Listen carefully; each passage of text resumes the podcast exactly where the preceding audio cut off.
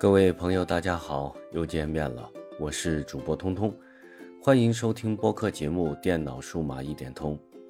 不知不觉呢，这个播客节目已经更新了有五十期了，也算是一个小小的里程碑。其实我也回听了之前的每一期节目，从中呢也发现了不少的问题。不知道对于正在收听这期节目的你来说，有没有什么想要告诉我的呢？欢迎留言或者是私信我，让我知道你真正的想法。今天我想要和大家聊一下苹果的产品，说的具体一点是想要和大家聊一聊苹果全家桶这件事儿。可能很多朋友们都会有一种感觉，那就是和其他家的同类产品相比呢，苹果的东西总是要贵上很多。而很多呃在使用着苹果产品的人呢，他们都会给其他人说：“你没有真正用过苹果的产品，就不知道它用起来感觉有多么的好。”真的有这么神奇吗？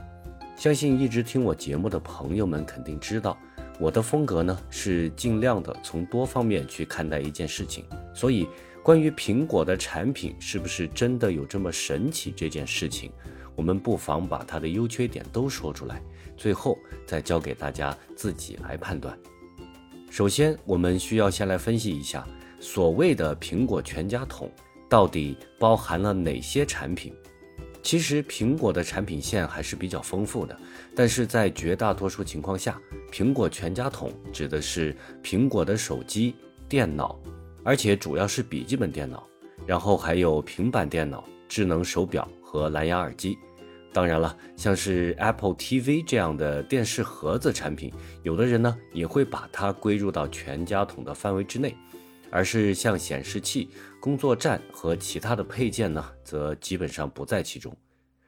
在具体的说优点之前，我们不妨先来说说缺点。首先，最让很多人觉得有所欠缺的，那就是苹果的产品往往呢都不会提供太多的个性化功能给到用户。比如在手机上，我们基本上找不到一个比较好的通话录音的解决办法，而像是来电过滤、短信过滤这些在安卓手机上最为基础的功能，我们也很难在苹果的手机上去获得一个比较好的使用体验。另外一方面，虽然说苹果的 APP 生态十分的好，但是也正是因为在正常情况下，我们只能通过 App Store 去安装应用，所以对于那些有特殊需求的朋友们，比如用平板电脑来玩模拟器游戏，苹果的 iPad 呢就远远不如安卓平板来的方便。另外呢，像是智能手表这方面，其他品牌的智能手表或者是智能手环。单单在可以自由的更换各种表盘这一方面来讲，就能够直接影响到很多人的最终购买。而像是数据线的不统一这一方面，苹果目前的产品也做得非常不好。手机要用 Lightning 数据线，iPad Pro 要用 Type C 数据线，最新的 MacBook 呢又要去用到 MagSafe 充电线。而如果你还有手表的话，那么你还得准备一个专用的无线充电器。你看，一个产品一种数据线或者是充电器，而其他品牌在数据线的兼容性方面就有着不小的优势，基本上呢都能够通过一根 Type C 数据线来解决绝大多数的产品的充电和数据传输的问题。而最后在价格方面，可能你买一款苹果手机的钱都可以用其他品牌的产品来组成一个杂牌的全家桶了。打个比方，同样是一万多块钱。你只能买到一台 iPhone 十三 Pro Max 手机，或者是 iPad Pro。而若是买其他产品的话，手机、平板电脑、耳机、智能手表这四个东西都能一下子去配齐了。你看，之所以很多人都不太愿意去尝试苹果的全家桶产品，价格呢就是一个很大的因素。再加上前面列出的那些缺点，也就能很好的解释为什么现在对于苹果全家桶这个话题，大家会有那么大的争议了。那么说完缺点之后，苹果的这些产品一起组成的全家桶，再和那些采用不同品牌的产品组成的使用生态相比较，到底又好在哪里呢？其实想要说明这一点，我们要先认清一件事情，那就是很多苹果产品的用户都喜欢提生产力这个词，但是究竟什么才是生产力，似乎他们又说不太清楚。其实生产力这个词是很容易对大家造成理解上的困难的，所以我更喜欢用便利性和效率性来替代生产力这个词。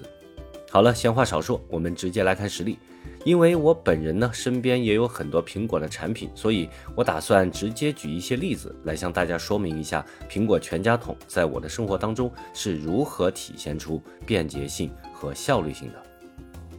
因为个人工作性质的原因呢，高频率的移动办公对我来说已经是十分常见的一件事情了。很多时候我都会去参加一些厂商的发布会，除了专业的相机用来拍照以外呢，我更多的会用自己的苹果手机来拍摄一些适合用在微信公众号或者是其他社交媒体平台上的图片和视频内容。在会议之后，我也会直接通过手机内置的 AirDrop。也就是隔空传送的功能，把这些素材直接传到我的 MacBook 上面去，不需要依赖 WiFi 网络或者是其他的第三方工具。在经过简单的编辑之后呢，也可以直接在电脑的 WiFi 选项里选择我的手机来接入互联网。期间呢，也不需要额外的通过手机来开启热点，也不需要输入相应的密码。而在更新到最新的系统版本之后，我也可以很方便的通过通用控制这个功能来同时控制我的电脑和平板，并且快速的在两个设备之间进行文件的传输管理。在应急的情况下呢，我还可以直接把平板当做是笔记本的啊扩展屏幕来使用，从而达到提高工作效率的作用。而在个人娱乐方面，单单一个 AirPods 耳机可以快速的在不同的设备之间切换，这个功能就能让我用的非常的舒服，不需要额外的进行连接设置，只要设备都使用的是同一个 iCloud 账号，那么呃你的哪个设备正在发出声音，就能够快速的把哪个设备上的声音直接推送到我的耳机上，不管是手表、手机、平板电脑，还是啊我的笔记本电脑。而因为我家里还有一台 Apple TV，每次出去玩的时候呢，拍下来的很多有意思的图片都能够很快的同步到家里的 Apple TV 上，而且这个过程呢也是不需要我人工去干预的。这样一来，家里的父母呢也可以直接通过大屏幕的电视来看到他们的孙女今天在外面都遇到了哪些有意思的事情，不需要我再额外的把这些内容通过微信等一些工具再发送给他们了。如果家里所有人都有苹果手机的话，那么我还可以进一步的去创建一个共享相册，每个人都可以很方便的把自己觉得有意思的照片分享到里面。这种集中化的管理其实是很好的，呃，更不用去提家庭用户了，彼此之间呢还能够分享下载的软件，统一的去管理 iCloud 的存储空间等等。好了，相信通过我举的两个例子呢，大家也基本上能够对苹果全家桶的具体使用体验有一个比较全面的了解了。那么我们究竟如何来选择呢？我认为，在大家预算充足的情况下，只要你不是确实对于通话录音这些功能有着刚需的话，那么苹果的设备是可以尝试着多买几个回来试试看的。只要你同时拥有了手机、电脑和 AirPods，你基本上就能够比较好的获得一个在使用同一个 Apple ID 的情况下，不同设备之间的数据始终都是最新的，同时不需要太多额外的操作，就能够体验到设备之间协同起来为你服务的这种感觉了。好了，时间差不多了，这期节目呢就先聊到这里。最后，我还是要强调一下啊，这期节目的目的呢，不在于去给大家安利苹果的产品，我只是想要通过这期节目，去给那些没有使用过苹果设备的朋友，或者是只用了单一苹果设备的朋友们分享一下，这个所谓的苹果全家桶用起来到底是个什么样的感觉。在前面呢，我也提到过，苹果的产品也有很多的缺点。而且这些缺点对于特定的人群来说还可以算得上是致命的缺点。因此到底买还是不买用不用苹果的全家桶最终的决定权呢还是在于你自己。这期节目如果能够给大家带来一些参考那么我的目的就达到了。这里是电脑数码一点通如果你觉得本期节目还不错那么关注订阅转发请随便点一个。当然你要是全都点了呢我也不会去介意。你们的关注是我更新的最大动力。我们下期再见拜拜。